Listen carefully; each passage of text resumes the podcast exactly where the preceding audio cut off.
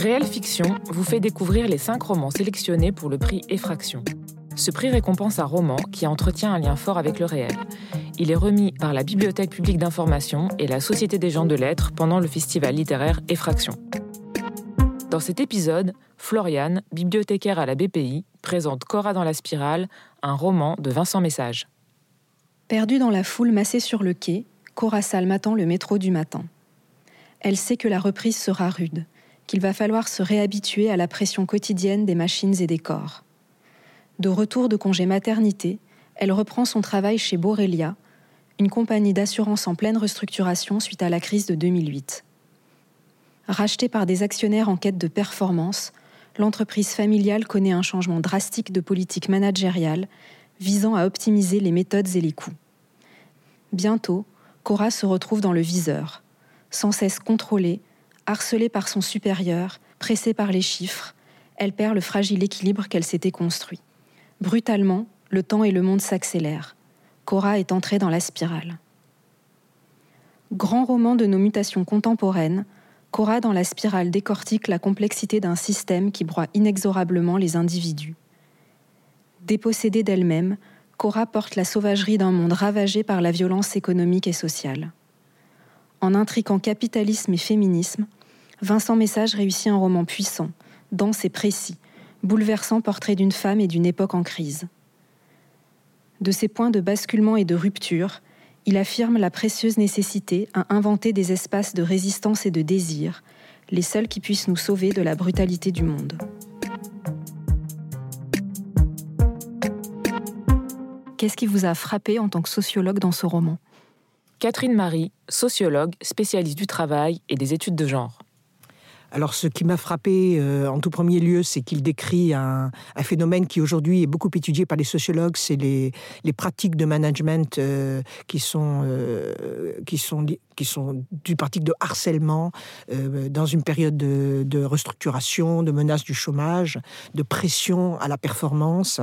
Et, ce qui m'a frappé aussi, c'est que les, la, littérature sociologique explore ces questions plutôt du côté des effets sur la souffrance au travail des hommes, euh, jusqu'au suicide, jusqu'à ses conséquences les plus néfastes en termes de suicide, comme ceux des salariés de, France Télécom.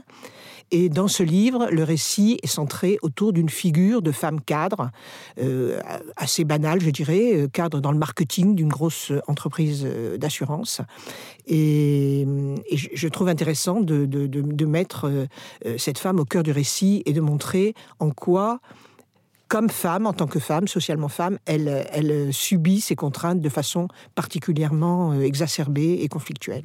Donc pour commencer, vous nous avez parlé euh, de la description très précise que fait Vincent Message euh, du milieu de l'entreprise, du milieu professionnel. vous nous dites qu'il est emblématique de l'évolution du monde du travail et des techniques managériales. Est-ce que vous pourriez développer un petit peu ces questions? Alors, par exemple, le premier chapitre qui décrit euh, l'histoire de l'entreprise euh, montre bien l'évolution du type de modèle d'entreprise. Cette entreprise est une entreprise familiale, provinciale, avec une organisation euh, du travail très hiérarchisée, paternaliste, avec un patron qui se faisait appeler monsieur, je ne sais plus comment, bon, bref. Et, ensuite, elle se développe, elle vient, elle vient à Paris, elle devient une société anonyme, et puis finalement, euh, elle, rentre dans une période de récession, enfin de concurrence internationale euh, et nationale accrue. Et pour euh, réduire les coûts, elle, elle change le siège de l'entreprise, elle, organise une mobilité géographique. Et je trouve c'est très important dans le roman, ça, les conséquences du changement de lieu de l'entreprise sur la vie des salariés. Et c'est pas toujours assez étudié. on le sait bien aujourd'hui avec les grèves.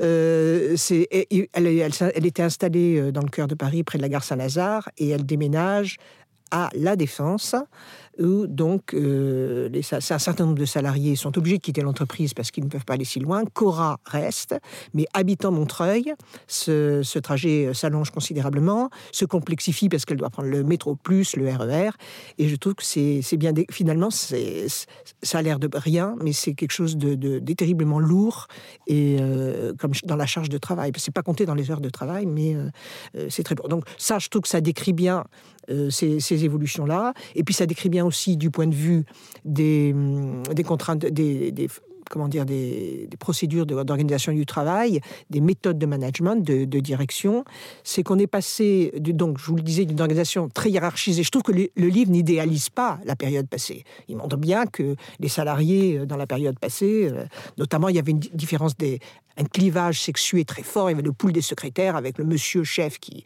organisait euh, le travail. Bon, c'était pas du tout le paradis, hein. mais après, il y a eu beaucoup plus d'autonomie du travail, des relations plus individualisées, euh, donc on peut, mais en même temps une plus forte pression euh, des clients et etc. Et ça, ça conduit à, euh, au fait que ce sont les salariés qui se sentent responsables de leur performance, etc., au lieu de renvoyer ça à, la hiérarchie ou au système global. Donc chaque salarié est responsable de, euh, de, de, sa réussite et donc il vit ses échecs comme un échec personnel. Ça, c'est vraiment aussi une évolution, je pense, de la société importante. Euh, que Alain Ehrenberg analyse en termes de la fatigue d'être soi. Il dit la, la grande maladie du siècle, c'est la dépression, parce que euh, autrefois, quand on avait des problèmes, on mettait en, cause le, poids du père, hein, la névrose de Freud, quoi. Et aujourd'hui, euh, c'est l'incapacité de faire face. On n'est pas à la hauteur des, des, demandes, des injonctions à la réussite, non seulement au travail, mais dans tous les domaines. Il faut non seulement être bon au travail, mais il faut aussi réussir son couple. Il faut être heureux dans son couple. Il faut réussir sa sexualité. Ça m'a frappé qu'elle va, elle va avoir cette expérience avec, euh, euh, avec Delphine, etc. Donc, euh, c'est pas si facile de réussir de, de tout réussir. Et quand vous réussissez pas, bah vous vous dites c'est moi qui n'ai pas été à la hauteur, je suis pas bonne. Et il n'y a jamais de, de, renvoi à des explications plus, plus globales.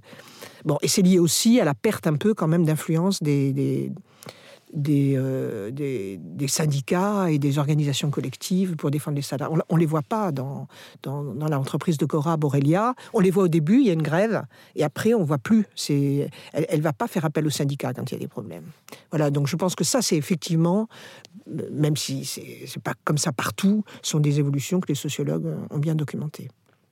Donc l'autre point fort du roman, c'est que c'est une héroïne qui est au cœur de cette spirale, Cora, et dans les médias, on a plutôt l'habitude de voir euh, des managers et des victimes hommes qui sont décrites euh, dans le milieu du travail.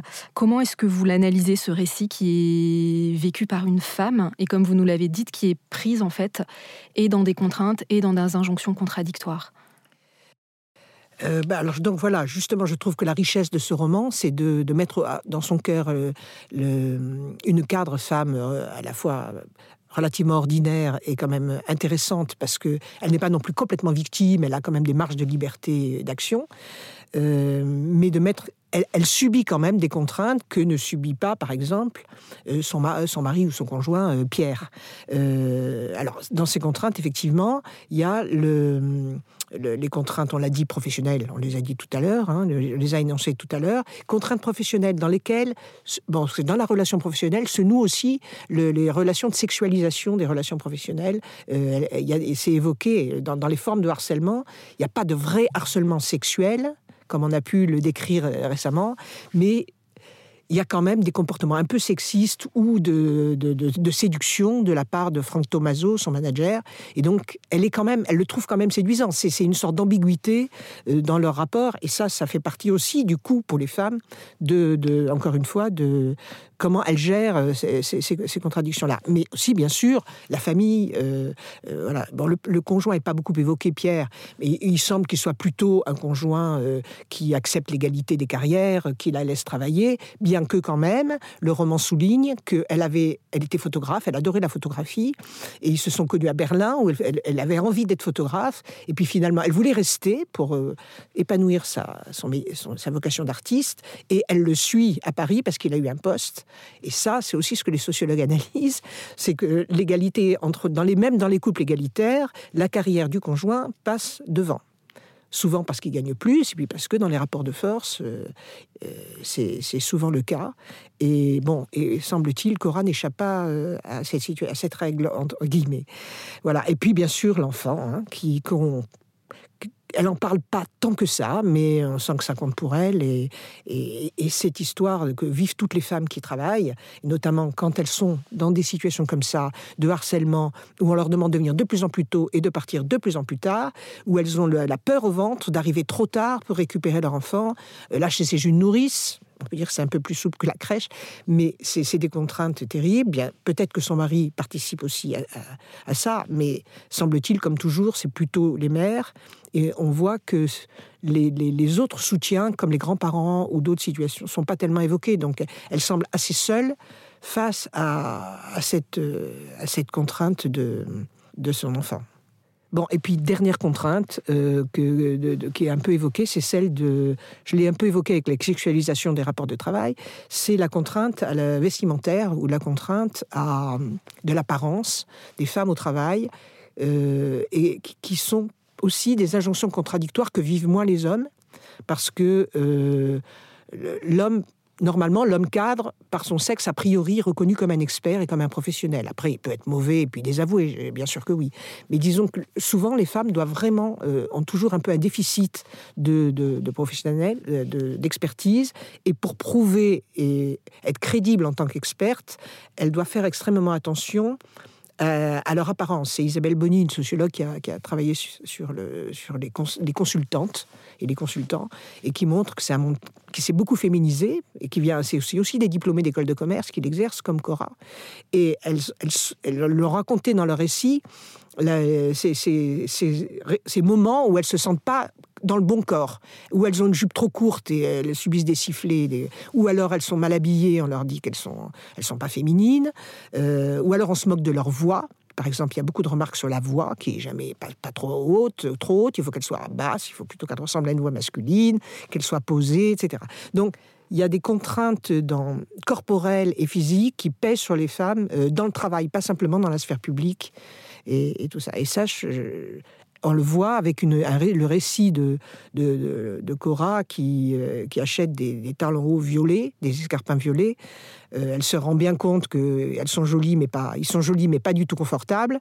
Mais elle est séduite quand même, elle les achète, et un jour, le soir, elle a, un rendez-vous euh, pour aller au concert avec Pierre, à la salle Playel, et elle a toute une journée de travail avant. Elle est donc chaussée de ses fameux escarpins violets, et la journée est un cauchemar parce qu'elle a de plus en plus mal aux pieds et tout ça. Et à la fin de sa journée, alors qu'elle est très angoissée, là de nouveau, c'est peut-être encore une contrainte que vivent les cadres, c'est que non seulement encore le RER, e le boulot, euh, la famille, mais en plus, il faut être cultivé. Il faut aller dans, il faut aller au concert le soir, il faut aller au théâtre, il faut inviter des amis. Euh. Elle parle par exemple de de son manager qu'elle admire, Edgar, elle dit euh, il avait lu tous les livres, il avait vu toutes les pièces de théâtre, elle l'admire beaucoup pour ça. Bon, donc le soir, après tout ça, il faut quand même un peu. Donc elle va au théâtre, au concert, et elle, elle a ce rendez-vous, et elle se casse la figure en courant dans la gare et elle se blesse et elle rencontre à ce moment-là euh, un jeune malien réfugié qui, qui l'aide à qui lui parle et après elle va devenir amie avec lui. Donc cet incident qui n'a l'air de rien a des conséquences très importantes euh, sur la vie de Cora.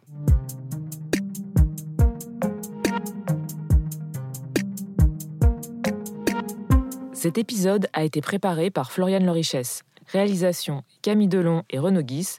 Merci à Blandine Forêt. Ce podcast a été produit par Balise, le magazine de la Bibliothèque publique d'information. Vous pouvez écouter la série sur balise.bpi.fr et sur les plateformes de podcast habituelles.